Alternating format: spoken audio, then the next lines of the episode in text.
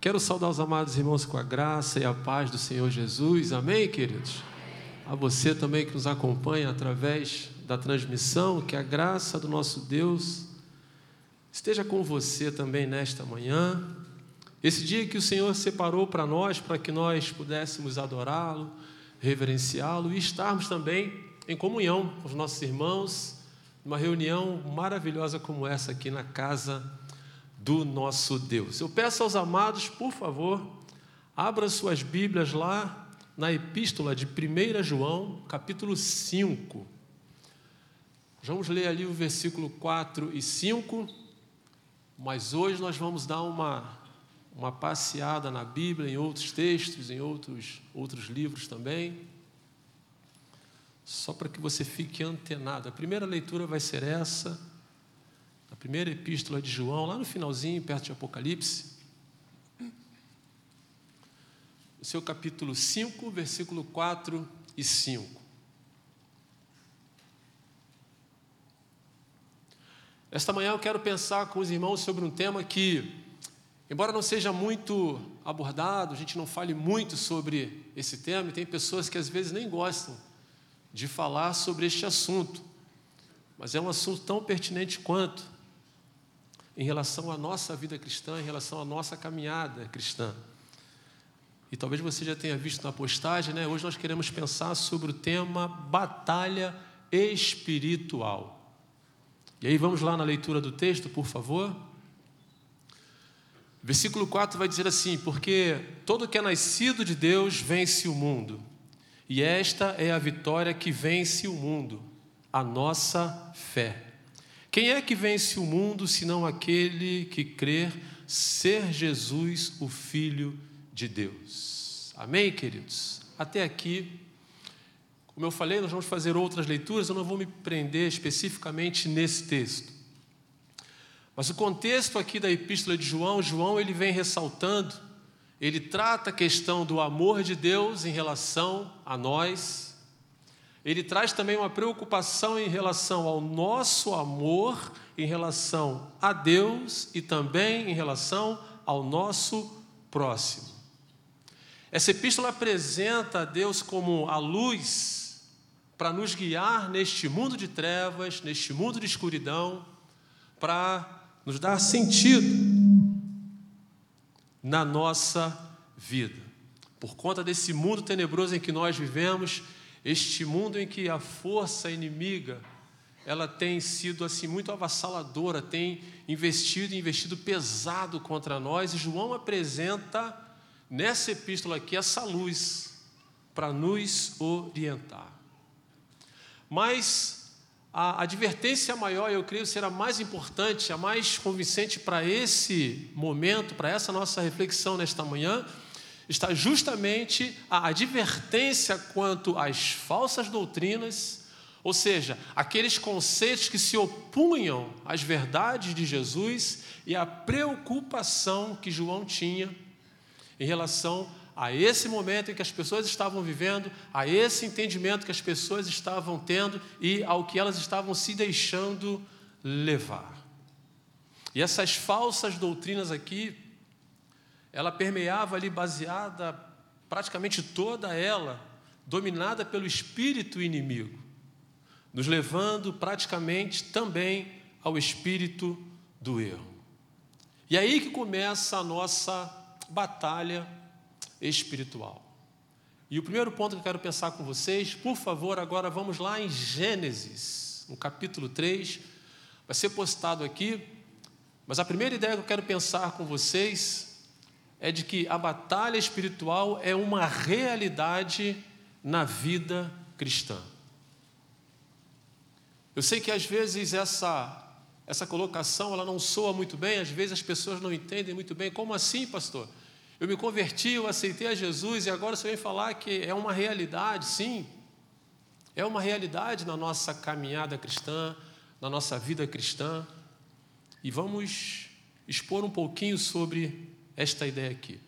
Gênesis capítulo 3, versículo de 1 a 5 vai dizer assim: Mas a serpente, mais sagaz do que todos os animais selváticos que o Senhor Deus tinha feito, disse à mulher: É assim que Deus disse: Não comereis de toda árvore do jardim?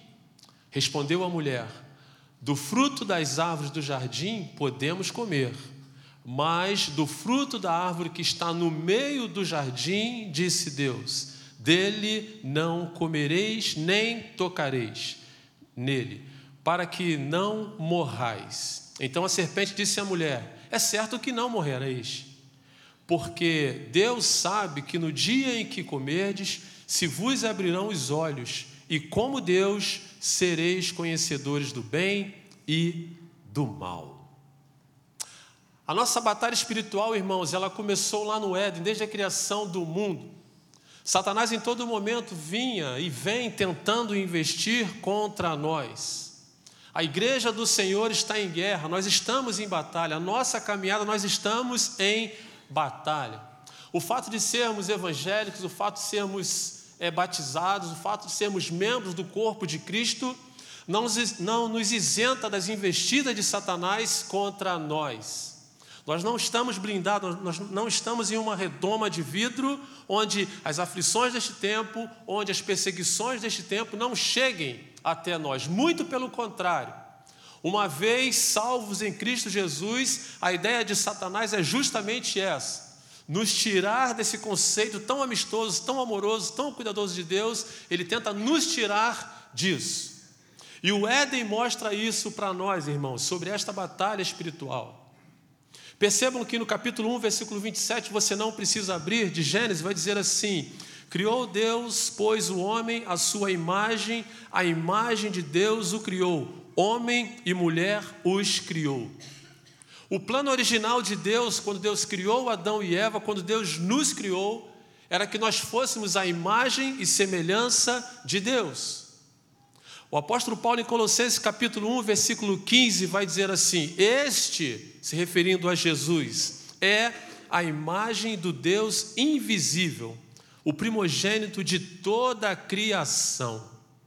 E quando olhamos para Gênesis 1, 27, irmãos, nós fomos criados esta imagem e semelhança de Deus. Nós fomos criados para nos, para nos parecermos com Cristo e automaticamente viver como Cristo.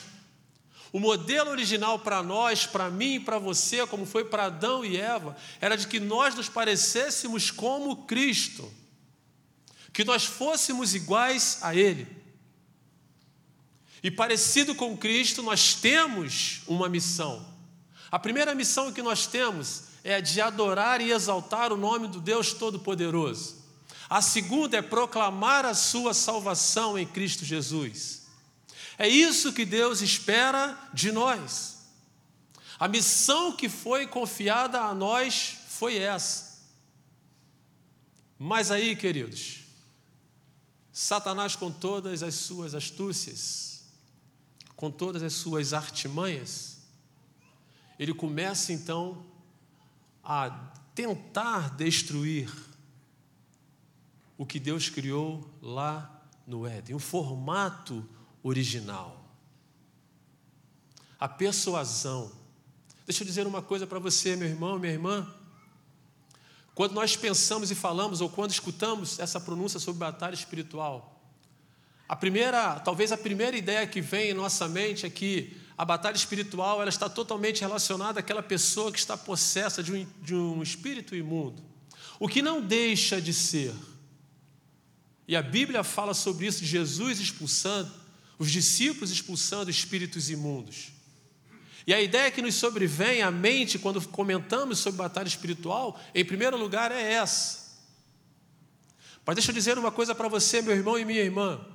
Nem toda batalha espiritual ela está configurada, explícita aos nossos olhos. Porque essa batalha, na verdade, ela começa na nossa mente. Posteriormente, ela encontra lugar também no nosso coração. E é isso que Satanás tenta fazer, irmãos. Desde o Éden, de forma sorrateira, silenciosa, sem muito alarde, mas com um único objetivo, irmãos: nos impedir de sermos como Cristo. E quando ele faz isso, a, a sua estratégia, a, a sua ideia aqui, é justamente essa, irmão, nos tirar do foco, é nos distrair, é nos afastar do corpo de Cristo, da comunhão, como eu falei aqui um domingo desse lindo, essa igreja repleta, linda. São nessas questões que ele tenta persuadir a nossa mente de maneira sorrateira. Nos tirar desse convívio, desta comunhão com a igreja, com os irmãos, com a palavra de Deus, irmãos. Mas preste atenção, queridos. Quando ele entra no jardim do Éden, quando ele se apresenta para Eva, ele não vem com toda a sua pompa, ele não vem todo cheio de si, muito pelo contrário. Ele tenta entrar primeiramente na mente de Eva. A serpente vai dizer, ele não chega, a serpente não se manifesta dizendo para Eva: Eva, me adore. Como ele tenta Jesus depois lá na frente. Não, ele não faz isso, a serpente não faz isso. A serpente, quando se apresenta no Éden, não fala: se proste diante de mim, me adore, não. Muito pelo contrário, de forma sorrateira, irmãos, quando a serpente se apresenta para Eva, as colocações que a serpente faz para Eva é justamente ao contrário. A serpente diz para Eva o seguinte: Eva, se adore. Eva, seja você mesma, como Deus. Desvende os seus olhos Percebam, queridos, que desde o princípio, Satanás usa dos artifícios que ele tem e tem de melhor, que é justamente a mentira. E ele tenta então persuadir a mente de Eva, e consegue, diga-se de passagem, e ela se deixa levar por essa mentira de Satanás. Quando Deus diz que comendo do fruto morrerá, ele diz o que? Certamente não morrereis. E aqui estamos nós, irmãos, nos dias de hoje, vivendo as consequências do pecado original. Aqui estamos nós, levando em nossos ombros o pecado que fora cometido lá atrás. E João Evangelho, capítulo 8, versículo 44, vai dizer assim: Vós sois do diabo, que é vosso pai e quereis satisfazer-lhes os desejos. Ele foi homicida desde o princípio e jamais se firmou na verdade, porque nele não há verdade. Nele não há verdade. Quando ele profere mentira, fala do que lhe é próprio, porque ele é mentiroso, ele é o pai da mentira. E é com essas mentiras sorrateiras que muitas vezes ele tenta persuadir a nossa mente, apresentando coisas em nossas mentes, irmãos, para justamente nos tirar do foco. João também, capítulo 10, versículo 10, vai dizer o seguinte: que ele vem para quê? Para matar, para roubar e para destruir. Ele não quer se manifestar, às vezes, de uma forma abrupta, não, muito pelo contrário. Ele quer sequestrar a nossa mente, queridos. Ele quer tomar a nossa mente, justamente pela mentira. É o que ele fez com Eva, e é o que ele tem tentado fazer conosco também, irmãos, nos dias de hoje. Ele não pode fazer tudo o que ele quer.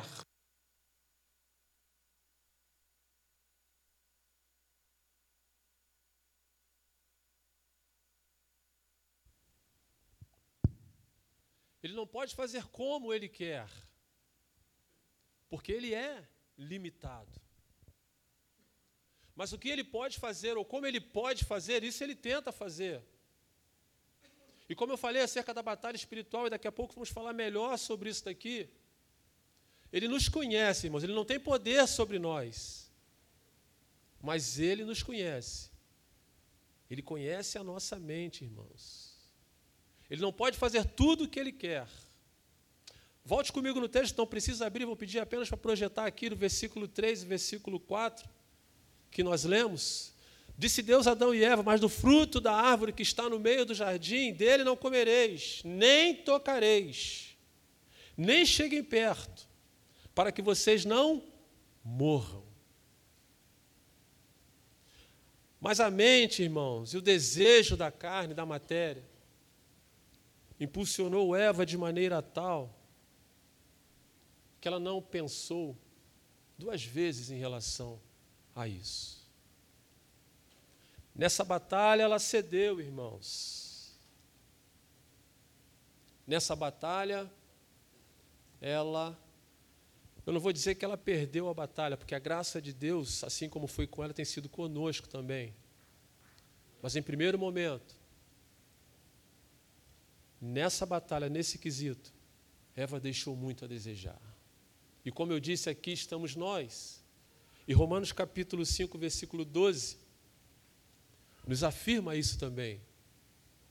Vai dizer o seguinte: portanto, assim como por um só homem entrou o pecado no mundo, e pelo pecado entrou também a morte. Assim também a morte passou a todos os homens, porque todos nós pecamos. Fisicamente, irmãos, talvez ele não possa intentar contra nós, porque somos selados pelo Espírito Santo de Deus. Mas ele fica ferozmente buscando situações para tentar entrar justamente na nossa mente. E o artifício que ele usa, irmãos, é justamente esse: é o da mentira, para tentar nos controlar, irmãos, para tentar conduzir a nossa mente. E ele consegue, porque Talvez seja uma das áreas mais pertinentes em relação a pecado e em relação à nossa caminhada cristã. E são justamente, e é justamente, os prazeres carnais. Os prazeres da carne, da matéria. Eu não estou falando aqui de sexo, não. Quando, quando falamos em prazeres carnais, as pessoas às vezes também são levadas a pensar em relação a sexo. Não, não só isso, não. Mas, irmãos, nesses últimos tempos, nós temos vivido ah, um momento né, um, muito propício ao hedonismo, irmãos. A entrega deliberada aos prazeres. De todas as formas, irmãos. A busca desenfreada pelo prazer. O prazer como um bem supremo, irmãos. Prazer esse que muitas das vezes foge à ética moral da pessoa. Às vezes eu fico prestando atenção em reportagem, eu gosto muito. E vez por outra, né, a rede social hoje está cheia disso. Eu não tenho, mas a gente acaba vendo na televisão quando acontece. A pessoa estava ostentando e fazendo e acontecendo, e a viagem foi assim, e a viagem foi assada, e foi desse jeito, daquele, daquele, daquele, daquele. Só que quando essa manchete chega na televisão é porque a polícia descobriu que a maneira como a pessoa fazia para gozar daquelas coisas eram blefando, furtando, fazendo isso e aquilo e aquilo e aquilo e aquilo. Aí às vezes eu paro e fico pensando, louvado seja Deus, porque eu procuro viver da forma digna com aquilo que eu tenho, com aquilo que eu posso. E as pessoas, às vezes, irmãos, por esse prazer, esquecem até mesmo da ética, da moral. Hedonismo, irmãos, é o que temos vivido. E sabendo disso, irmãos, é justamente nessa área desses prazeres que Satanás tenta investir contra nós. Porque ele sabe que nós somos fragilizados, irmãos. E é nesse tempo de fragilidade que ele encontra espaço, ou melhor, ele procura espaço. Ele não foi diferente com Jesus, irmãos. Não precisa abrir Mateus capítulo 4, de 1 a 11, vai falar sobre a tentação de, de Jesus. E o texto começa dizendo que Jesus jejuou quanto tempo, irmãos? 40 dias e 40 noites. E ao final disso, Jesus estava fragilizado, a sua matéria. O texto vai dizer que Jesus teve o quê? Fome. E o que é que Satanás apresenta para Jesus, irmãos? Uma proposta. Transforme então essas pedras em pães. Jesus poderia fazer isso, irmãos? Claro que poderia, ele tinha poder.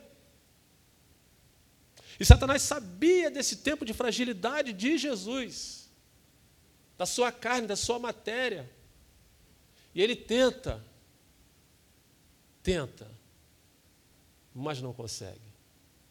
Porque se Jesus se inclina a obedecê-lo, a transformar a pedra em pão, ele estaria o que? Obedecendo a Satanás. E era tudo o que ele queria, irmãos. Era tudo o que ele queria. Ele não dá trégua para Jesus, ele continua tentando ver se os prazeres carnais, o poder, o dinheiro, comovia Jesus ou mexia com Jesus, mas Jesus permaneceu firme. Isso nos serve, irmãos, como advertência para esse tempo também. Quantos de nós, às vezes, estamos dentro da casa do Senhor? Quantos de nós somos pertencentes ao corpo de Cristo? Mas quantos de nós também ainda estamos fragilizados espiritualmente? Quantos de nós ainda somos, entre aspas, né, dominados pela mentira de Satanás, convertida em prazeres carnais, da carne, da matéria. E quando nós falamos em prazeres, irmãos, carnais, prazeres vãos, são prazeres vãs mesmo. São coisas que nós às vezes eu numerei alguns aqui que talvez sejam mais próximos de nós: futebol, caminhada, corrida, passeios, preguiça. Trabalhei a semana toda, pastor. Minha semana foi puxada, pastor.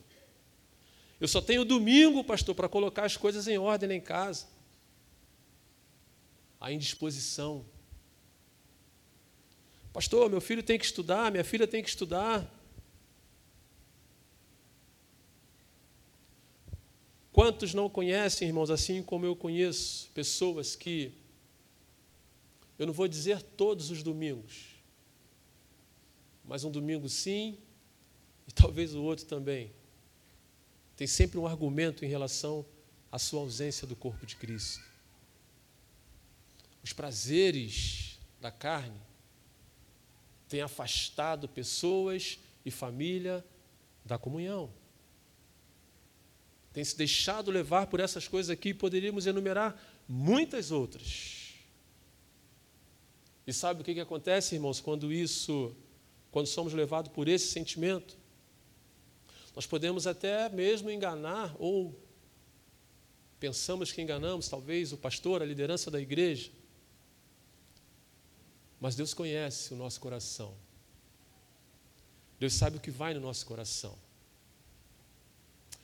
E o mais triste de tudo isso, irmãos, é que as pessoas, quando se comportam assim, elas vão declinando na fé. Elas vão esmorecendo na fé. E a apostasia, irmãos, vai batendo assim, ó, de forma grotesca a porta destas pessoas. Porque para abandonar a fé, pouco falta, irmãos. Pouco falta. Porque das duas, irmãos, das duas, uma. Ou essas pessoas não entendem, não têm a compreensão de que nós estamos em batalha espiritual, Ou, nesta batalha, essas pessoas, assim como Eva, já se deram por vencidas, já se deixaram vencer. Tem argumento melhor do que minar a nossa fé? Tem tentativa melhor de Satanás de tirar de nós a imagem de Cristo? Tem estratégia melhor de Satanás de é, desfocar a nossa missão? Tem estratégia melhor? Eu pergunto para vocês, irmãos. Não tem. E ele sabe como agir, irmãos. Ele sabe como tentar se manifestar em nós, justamente tentando entrar em nossa mente. E é tempo, irmãos, na verdade já passou do tempo da igreja do Senhor despertar, irmãos. De nós entendermos que nós estamos em batalha espiritual, sim. É uma realidade na nossa caminhada cristã, sim.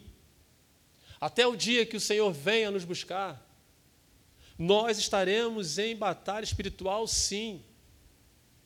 E o apóstolo Paulo, em Efésios, no capítulo 5, versículo 14, ele nos adverte quanto a isso, irmãos. Ele vai dizer assim: pelo que diz, desperta, ó tu que dormes. Ele sacode a igreja de Éfeso. Desperta a igreja. Desperta tu que dormes. Levanta-te de entre os mortos em relação às pessoas que já estão no corpo, mas que, entre aspas, já estão mortas espiritual, espiritualmente falando, ou esmorecendo na fé, ou morrendo na fé. E ele diz: Desperta também, levanta-te dentre estes mortos. E Cristo te iluminará. E é isso que Deus espera de nós, irmãos, para esta manhã. É esse despertamento que Deus espera para a igreja nesta manhã, irmãos. É o que nós estamos precisando refletir nesta manhã. O que nós estamos fazendo, como nós estamos vivendo, e o que é melhor, como Deus está nos vendo. É tempo, irmãos, de despertarmos em relação à batalha espiritual. O inimigo não tem brincado, irmãos, de ser inimigo, não. O inimigo tem sido astuto e estratégico contra nós. João Evangelho capítulo 4, versículo 23 vai dizer assim: Mas vem a hora, e já chegou, em que os verdadeiros adoradores adorarão o Pai em espírito e em verdade, porque são estes, nós, igreja, eu e você, e você na transmissão também, são estes que o Pai procura para seus adoradores. Somos nós que Deus procura para o cumprimento da missão. E esse tempo já chegou, irmãos. Esse tempo do despertamento já chegou. A batalha está aí, é verdade. Mas o tempo do despertamento já chegou e esse tempo é hoje. Amém, queridos? Segundo ponto que eu quero pensar com vocês. A batalha espiritual ela é contra a nossa própria natureza. Vão comigo, por favor, lá em Gálatas capítulo 5,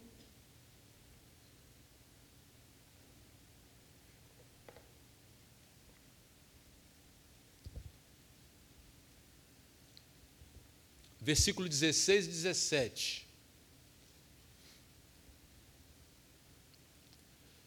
Digo, porém, andai no espírito, e jamais satisfareis a concupiscência da carne.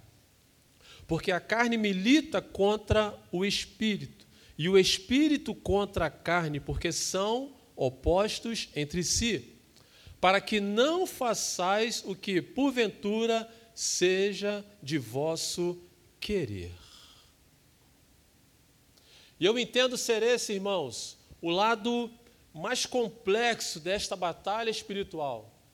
E é justamente esta luta do espírito e da carne. E o apóstolo Paulo ele é bem realista, irmãos. E eu gosto do apóstolo Paulo por isso, ele é bem, bem sincero em suas palavras. Ele consegue olhar a realidade de uma forma bem ampla, bem aberta, irmãos. E o que ele apresenta para nós é que a carne, ela se inclina aos desejos pecaminosos. E são esses desejos que batem a nossa porta, irmãos, todos os dias. O que ele apresenta para nós aqui é que a natureza humana deseja fazer exatamente o oposto do que o Espírito quer. O contrário, irmãos. E muitas vezes, não são poucas, muitas vezes, o Espírito, ele até nos impele, irmãos, na direção contrária àquela que às vezes a carne, a matéria está pedindo para fazer. Eu não sei com você, mas eu creio que já tenha acontecido com você. Aquele momento em que você estava prestes a pecar, prestes a desagradar a Deus, mas de alguma maneira, de alguma maneira, o Espírito te incomodou. O Espírito falou com você. O Espírito te deu uma sacude dela, querendo mostrar para você que o que você iria fazer era errado, era pecaminoso. E ele tenta então levantar um alerta dentro de você para lhe fazer, para lhe impedir de cometer tal pecado. Isso acontece conosco, irmãos. E tem pessoas que nesse nesse contexto de ser impelido pelo Espírito, tem pessoas que olham para trás e glorificam a Deus, falam: ah, Deus, obrigado por mais esse livramento. Louvado seja Deus. Nós às vezes reconhecemos, até contamos em testemunho ou em oração em relação a livramentos que nós temos de coisas que nos iam acontecer. Mas o que eu estou dizendo aqui, esse livramento era de coisas que nós iríamos fazer. E o Espírito então nos impeliu para que nós não o fizéssemos. E tem gente que glorifica a Deus, obrigado, Senhor. E louvado seja Deus por isso. Quando conseguimos observar isso e parar enquanto é tempo. Mas tem um lado triste da história, irmãos.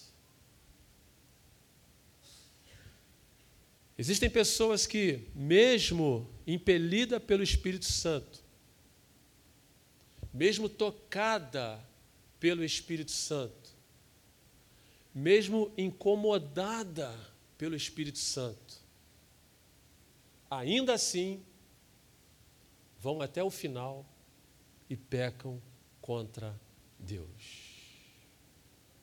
E por que fazem isso, irmãos? Porque a carne ela guerreia contra o espírito. E nós não atentamos para isso, irmãos. E pode escrever o que eu vou falar para você: a carne, os desejos da carne, são desejos que são temporais, são desejos meramente humanos. São desejos que muitas vezes são até destrutíveis. É a obra da carne, da matéria. Já o espírito, irmãos, o espírito almeja as coisas que são do alto. O espírito almeja as coisas que edificam. Qual é o grande problema, pastor, no meio de tudo isso? Eu vejo um problema, irmãos, e talvez seja um grande problema nesta batalha do espírito contra a carne. Assim como o hedonismo tem predominado nesse tempo, o eu tem falado e falado muito alto também. E pessoas que superestimam a sua própria carne e dizem assim: Pastor, eu sei a hora de parar. Eu sei até onde eu posso ir. Eu consigo frear na hora em que eu mais precisar. Consegue? Consegue? E às vezes, irmãos, as pessoas que se dão a isso, no final das contas, ainda falam assim: Ah, pastor, eu pequei. Mas também, pastor, a carne é fraca. Usa esse. A carne é fraca. Eu pergunto: quem falou que a carne seria forte? Aonde que a Bíblia trata de que a matéria seria forte? Justificativa para pecar. Eu pequei, pastor.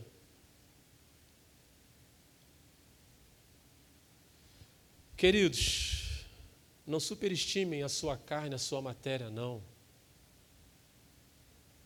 Lembra da mentira que Satanás coloca em nosso coração? Essa também é uma delas. Por que, que eu digo isso?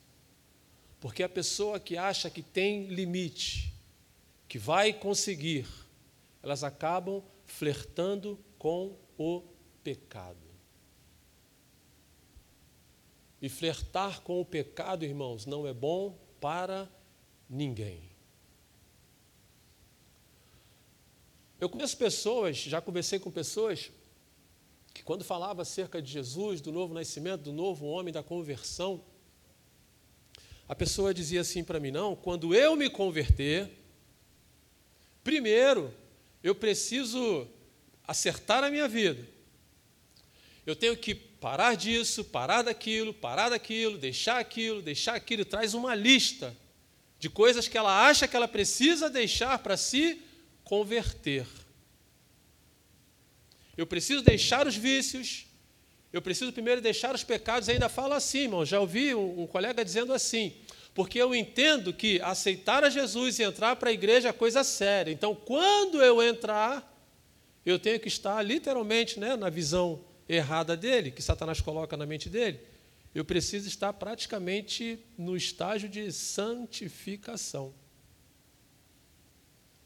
E eu pergunto para a igreja: isso é possível, irmãos? Claro que não.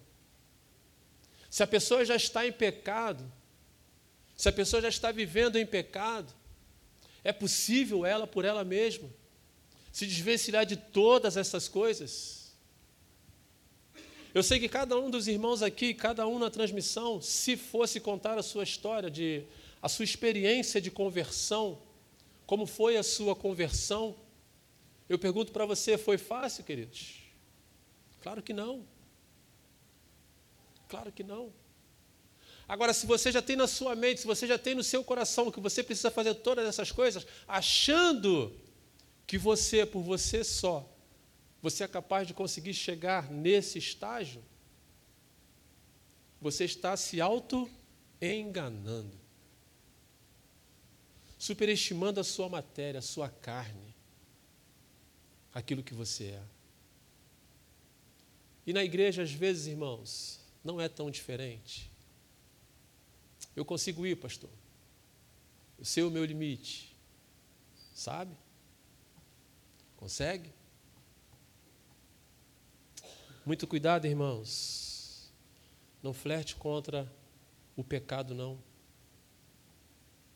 Jesus, o próprio Jesus, nos adverte o seguinte, em Mateus capítulo 26, 41. Vigiai e orai, para que não entreis em tentação. Por quê? O espírito, na verdade, está pronto. O espírito está pronto. A intenção do espírito está pronta. Está até preparado. Mas Jesus vai dizer o quê? A carne, essa matéria, ela é o quê? Ela é fraca, irmãos. Ela é fraca. E é esse o cuidado que nós temos que ter, irmãos. O problema aqui, maior, ou um dos problemas, não é você é, reconhecer que a carne é fraca. O problema aqui, talvez o maior deles, é você se deixar levar, acreditando nesta mentira de Satanás, achando que você pode, latejando na sua mente, dizendo que você é forte, e te levando cada vez mais perto do pecado, sempre com a intenção de te fazer pecar, sempre com a ideia de destruir o projeto original de Deus que é te fazer sair da presença de Deus. Essa é a nossa velha natureza, irmãos. Dois parâmetros que eu quero ressaltar com os irmãos aqui. Aliás, um parâmetro que permeiam a nossa natureza terrena. 1 João, epístola, agora no capítulo 2, versículo 16, vai dizer assim: Porque tudo que há no mundo, a concupiscência da carne, a concupiscência dos olhos e a soberba da vida não procede do Pai, mas procede do mundo. Mundo esse que eu e você estamos inseridos, mundo esse que tem uma força muito grande sobre essa matéria, que reveste o meu corpo, que reveste o seu corpo também, e que apresenta, irmãos, este parâmetro aqui: carne, olhos e soberba. E é por isso que o apóstolo Paulo nos adverte, irmãos no verso em que nós abrimos esse ponto aqui, capítulo 5, versículo 16. Digo, porém, andai em espírito e jamais, jamais satisfareis a concupiscência da carne.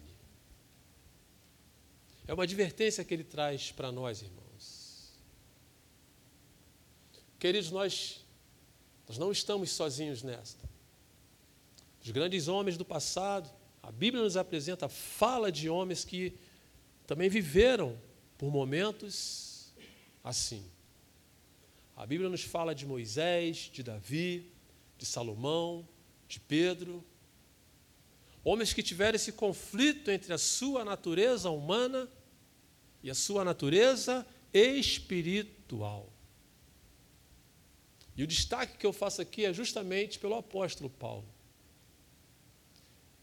Ele, de uma forma bem tranquila, irmãos, ele nos aponta, ele fala conosco, ele conversa com a gente em relação a esse conflito da carne e do espírito. Lá em Romanos capítulo 7, 16 a 20, vai, vai dizer assim: Ora, se faço o que não quero, consinto com a lei que é boa. Neste caso, quem faz isso já não sou eu, mas o pecado que habita em mim. Porque eu sei que em mim, isto é, na minha carne, não habita bem nenhum. Pois o querer o bem está em mim, não, porém, o efetuá-lo. Porque não faço o bem que prefiro, mas o mal que não quero, esse eu faço. Mas se eu faço o que não quero, já não sou eu quem o faz, e sim o pecado que habita em mim. E sim o pecado que habita na carne. E sim o pecado que habita na matéria. E é isso, irmãos. Essa batalha espiritual, essa luta é contra a nossa própria natureza. Eu pergunto para você nessa manhã: o que é mais fácil? Se controlar ou brigar? Dar a outra face ou dar o troco? Pensar antes de falar ou falar sem pensar? Dizer a verdade ou mentir? A pergunta que eu faço. É bem certo, irmãos, que talvez a segunda, as segundas opções aqui sejam a, as mais cômodas e talvez até as mais fáceis. Porque somos seres humanos e somos falhos. E é o que Infelizmente, muitas das vezes nós até acabamos fazendo. Mas a luta, irmãos, contra o velho eu e o novo eu será sempre pertinente enquanto nós estivermos nesta terra. E todos os dias, irmãos, todos os dias, preste atenção, sem exceção, todos os dias, nós teremos que decidir quem vai prevalecer em nossa vida a nossa carne ou o nosso espírito. Fica esse pensamento para nós. Todos os dias. É uma decisão que nós precisamos fazer. Quem vai prevalecer? Terceira e última ideia.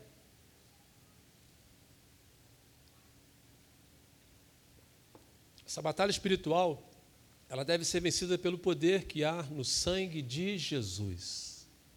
Efésios capítulo 6, versículo de 10 a 18. O texto vai dizer assim: é um texto longo, mas preste atenção, por favor. Quanto ao mais, sede fortalecidos no Senhor e na força do seu poder, revestivos de toda a armadura de Deus, para poder ficar firmes contra as ciladas do diabo porque a nossa luta não é contra o sangue e a carne, e sim contra os principados e potestades, contra os dominadores deste mundo tenebroso, contra as forças espirituais do mal nas regiões celestes. Portanto, tomai a armadura de Deus para que possais resistir no dia mal e, depois de ter desvencido tudo, permanecer inabaláveis. Estais, pois, firmes, cingindo-vos com a verdade e vestindo-vos da couraça da justiça. Calçai os pés com a preparação do evangelho da paz, embraçando sempre o escudo da fé, com o qual podereis apagar todos os dados inflamados do maligno. Também tomai o capacete da salvação e a espada do Espírito que é a palavra de Deus. Com toda oração e súplica, orando em todo tempo, no Espírito, para isto, vigiando com toda perseverança e súplica por todos os santos. Oh glória, irmãos. Essa batalha não é nossa. Essa batalha é do Senhor. Mas nós, como militantes desta causa que nós defendemos, nós precisamos estar preparados para isso, irmãos. E ele traz, como eu falei, deixa muito claro para nós como nós devemos estar, ou como precisamos estar para essa batalha. Em primeiro lugar, essa batalha é na nossa mente, é no nosso emocional, versículo 12. Não é contra a carne, eu não quero brigar com meu irmão. Eu não quero me desentender com meu irmão. Não é meu irmão. O problema não é o meu irmão. Ou o problema não sou eu. O problema é meu, o problema é seu, o problema é nosso, na nossa mente. É espiritual, irmãos. Segundo destaque que ele faz aqui, o poder só há no sangue de Jesus. Como eu falei, não sou eu, não somos nós, não é a minha força que vai me fazer vencer. Não é a nossa força, talvez como igreja, que vai nos fazer vencer, não. É o poder que há no sangue de Jesus. Em terceiro lugar, irmão, nós não podemos entrar nesta batalha de qualquer jeito. Não entra. Não se deixe levar por engano achando que do jeito que você está, ou da maneira como nós estamos, nós podemos entrar nessa peleja, não. O apóstolo Paulo fala para nós: há uma indumentária, há uma vestimenta. Essa ideia de vestimenta aqui, irmãos, é preparação para isso. Ele fala de couraça, ele fala de proteção. E é o que nós estamos precisando, irmãos. Em quarto, aqui ele destaca que nós temos que proteger de uma forma toda especial a nossa mente. No versículo 17, que é justamente onde tudo começa. Ele usa a expressão capacete e espada, que nada mais é do que a palavra de Deus. É esse preparo que ele fala para nós, irmãos. E no versículo 18, ele fecha, irmãos, dizendo que nós temos que estar sendo sempre protegido pelas nossas orações. Sempre diante de Deus. Sempre buscando em Deus. Não de qualquer maneira, irmãos. O problema maior na nossa batalha espiritual não é a presença do diabo em nossas vidas. O problema maior é sim a falta da presença de Deus em nossas vidas. E é isso que vai nortear como vai ser essa batalha. E a vida nos ensina algumas coisas, nos mostra algumas coisas, irmãos. Em vários aspectos da vida, nós precisamos estar bem preparados para vencer, para resistir, para suportar. Um atleta, por exemplo, seja da modalidade, da modalidade que for, seja no futebol, no vôlei, na natação, não importa. Aquele que estiver bem preparado ou melhor preparado, esse vai lograr êxito. Esse vai se fazer vencedor. Mas para chegar nesse ponto, irmãos, muitas das vezes se dão a treinamentos exaustivos, buscando cada vez mais a perfeição. No outro aspecto, os jovens, alguns adultos também, a turma do concurso, tem procurado se preparar para a vida profissional, eu pergunto para você, você hoje, quando se prepara para um concurso, seja ele da natureza que for, público ou não, você se prepara apenas para passar? Com certeza que não, pastor.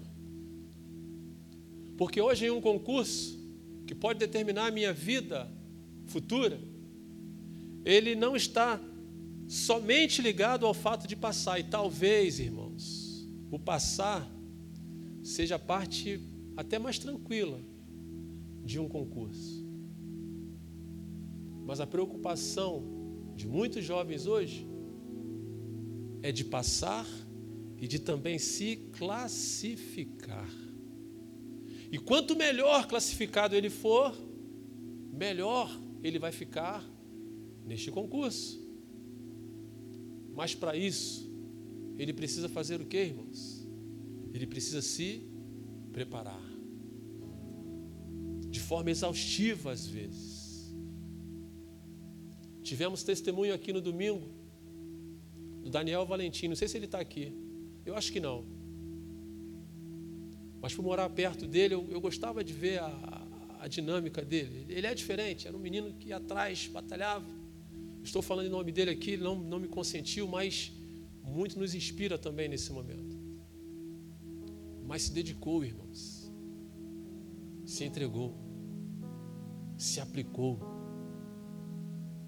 E hoje, talvez pela foto que ele colocou lá, ele está adentrando aos portões do Colégio Naval, aqui em Angra dos Reis. E aí eu paro e penso e faço um paralelo. Se na vida nós precisamos de tudo isso, irmãos, quanto mais na vida espiritual. Quanto mais nesta batalha, irmãos, espiritual.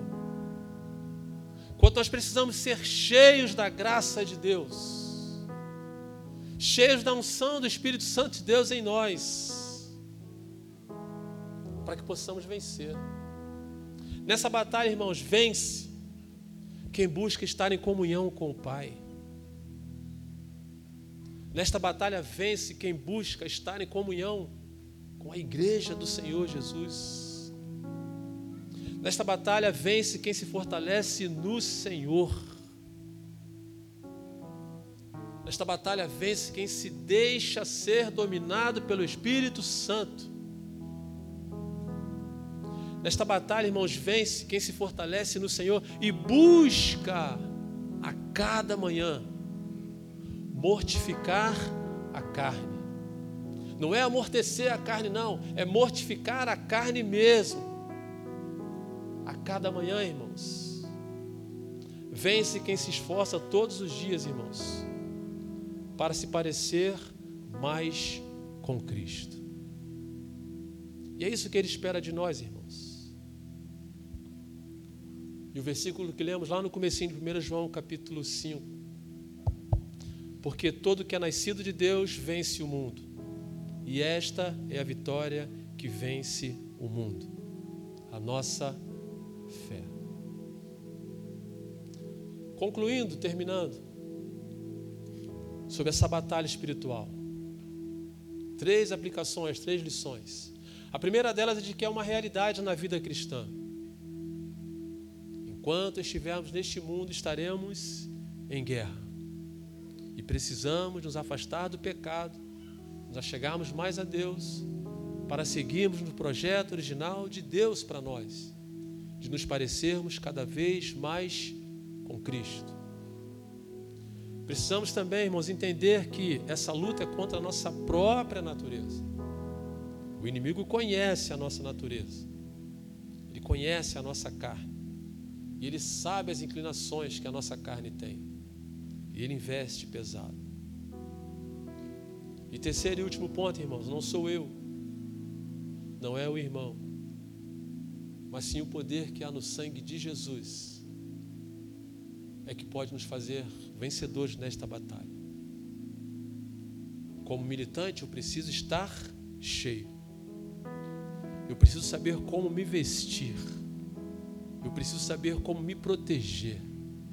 Eu preciso saber como me fortalecer. E que o Senhor, nesta manhã, com Sua soberania e graça sobre nós, Abençoe a nossa mente, o nosso coração e nos assista com toda sorte de bênçãos, para que juntos, como igreja, nós possamos seguir a missão que Ele confiou a nós, de sermos iguais a Cristo e vivermos também iguais a Ele, do jeito que somos, com todo o pecado, com todas as falhas, mas sempre nos esforçando.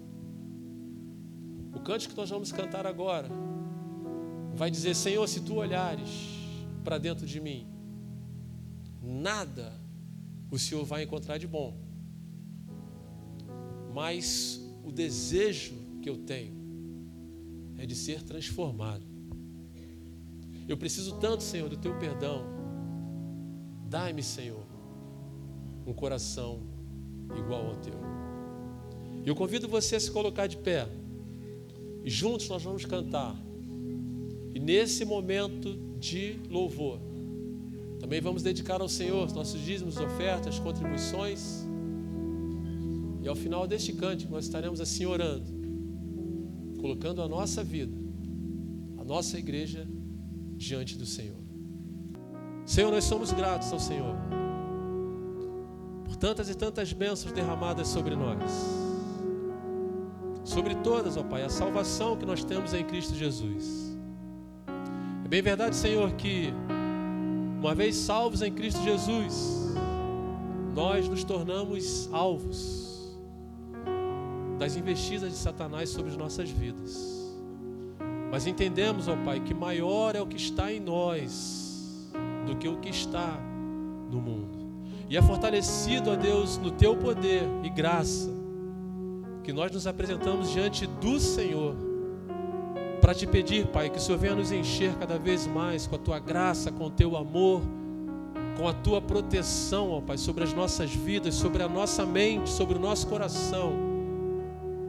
Ó Deus, ainda que as lutas se levantem contra nós, ainda que as dificuldades, os problemas se levantem contra nós, Ó Deus, que a tua mão esteja estendida em nosso favor, mostrando quem tu és E nós, como filhos e filhas, possamos entender que todo poder demanda dos céus.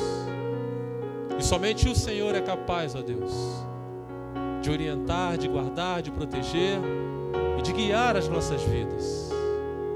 E isso é o que nós estamos fazendo, ó Pai, nesta manhã. Nos apresentando diante do Senhor como igreja. Para te pedir, Pai, que o Senhor venha nos dar um coração igual ao teu. Que o Senhor venha nos dar forças. Para que, ó Deus, nós possamos seguir o plano original de sermos feitos filhos de Deus, imagem e semelhança de Jesus. De sermos iguais a Jesus. Portanto, a Deus, cuide de cada um de nós. O Senhor conhece os nossos corações. O Senhor conhece a nossa carne. O Senhor conhece a nossa matéria. Mas uma coisa te pedimos, ó Deus. Dá-nos a ousadia e o desejo de nos apegarmos cada vez mais no Senhor, para que com o Senhor nós possamos resistir todas as armadilhas de Satanás sobre nós. Recebe, Senhor, a nossa adoração, o nosso louvor, o nosso culto. Muito obrigado pelas vidas que aqui estão, pela tua igreja representada aqui, pelos dízimos, ofertas, contribuições. Ó Deus, continue abençoando a nossa igreja. Continue, Senhor Deus, nos abençoando em tudo. Abençoe também o nosso pastor, nossos pastores, pastor Tadeu, pastor Davi a nossa ministra Daísa também, a nossa ministra Rosângela também, Senhor. Que nesses dias, ó Pai de descanso, que o Senhor cerque os teus filhos também com a tua proteção, Pai. Para que eles voltem renovados, ó Pai, revigorados, para a honra e para a glória do Senhor e para fazer aquilo que eles fazem e fazem tão bem, que é te servir, Senhor, e te adorar. Recebe, ó Deus, a nossa oração nesta manhã, recebe a nossa gratidão. Em nome de Jesus que nós pedimos e em tudo agradecemos. Amém, Senhor Deus, e amém.